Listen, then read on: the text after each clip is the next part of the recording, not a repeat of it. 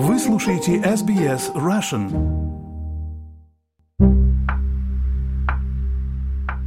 Здравствуйте! В эфире подкаст SBS Russian у микрофона экономист Геннадий Казакевич. В этом подкасте я рассказываю о самых важных и интересных событиях в сфере экономики. Во-первых, поздравляю всех слушателей с праздничным сезоном. Недавно закончилась декабрьская ханукальная неделя, дети получили свои подарки и съедены все полагающиеся в эти дни сладости. А сегодня, 25 декабря, когда в эфир выходит этот подкаст, все, кто отмечают Рождество по западному календарю, сидят за обильными праздничными столами и уже получили полагающиеся подарки. Кто от Санта-Клауса, а кто от любимых родственников и друзей. Подарки приятно и дарить, и получать, независимо от того, как наши покупки влияют на экономику. Но отрадно думать, что в этот праздничный сезон наши интенсивные расходы стимулировали экономический рост.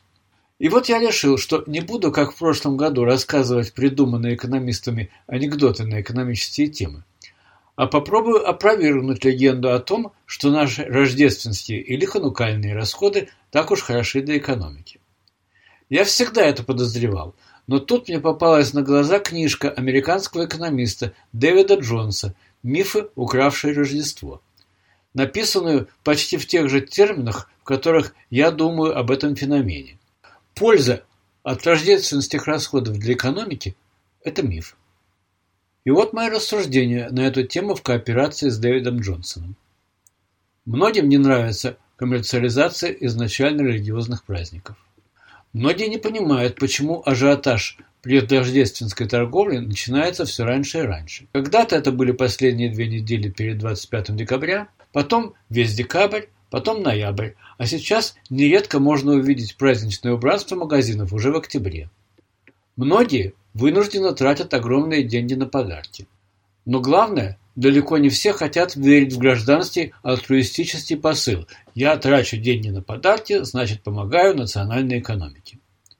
Но в самом деле, разве предрождественские расходы не стимулируют производство и торговлю и не создают дополнительные рабочие места?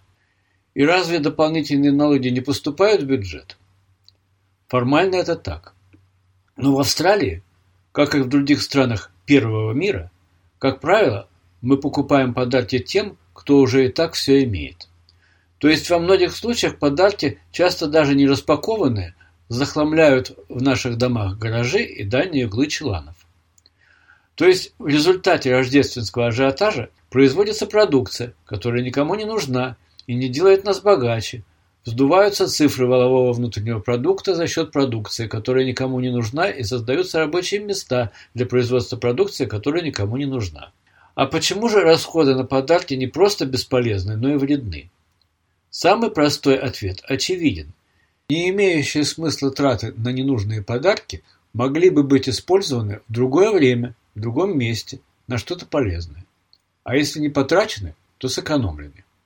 Американский экономист Стефан Ниссенбаум сделал оценку абсолютных потерь от рождественских подарков для национальной экономики.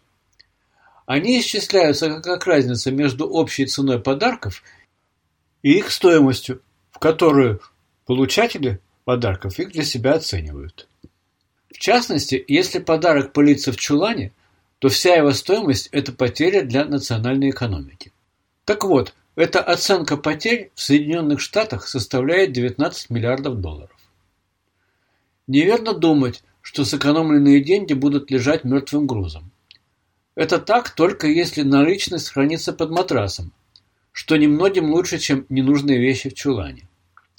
Ведь сэкономленные деньги могут использоваться для ускоренной выплаты долга за дом и уменьшения процентов, которые мы платим банку.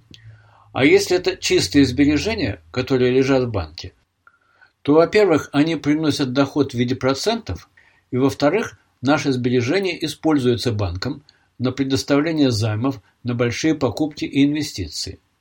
На наши деньги могут строиться дома и приобретаться предметы длительного пользования. Наши сбережения, не потраченные на подарки, могут вкладываться в частные пенсионные фонды, приносить доход и добавлять к нашей обеспеченности в старости. И, наконец, мы можем сами инвестировать их в экономику и тем самым делать богаче себя и страну. То есть наши сбережения не менее патриотичны, чем наши расходы, особенно расходы на ненужные вещи. До сих пор мои рассуждения касались только тех граждан, у кого нет проблем потратить деньги на подарки, и они могут воспользоваться свободой выбора, покупать подарки или делать дополнительные сбережения, сокращать долгосрочные долги или инвестировать.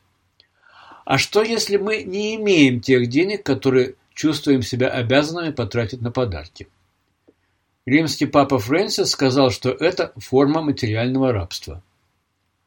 С точки зрения экономиста совершенно ясно, что тратить деньги, которых нет, это значит влезать в долги на кредитные карты. И то, что мы тратим на подарки в праздничный сезон, придется отдавать после праздников, а значит сокращать наши расходы по сравнению с тем, как если бы мы тратили деньги равномерно в течение года. То есть по отношению к той категории населения, которая покупает подарки в долг, никакого выигрыша для экономики вообще нет. То, что перетрачено в праздничный сезон, будет недотрачено после праздников. И в заключение я хочу привести аргумент, который вроде как опровергает все, что было сказано до сих пор. Мы любим дарить и получать подарки. Значит, в экономических терминах сам процесс выбора, дарения и получения подарков имеет потребительную стоимость. А если в этом процессе создается потребительная стоимость, не являющаяся самими подарками, даже если подарки окажутся потом в чулане, расходы на эти подарки экономически эффективны. Так что получайте удовольствие и до встречи в следующем году.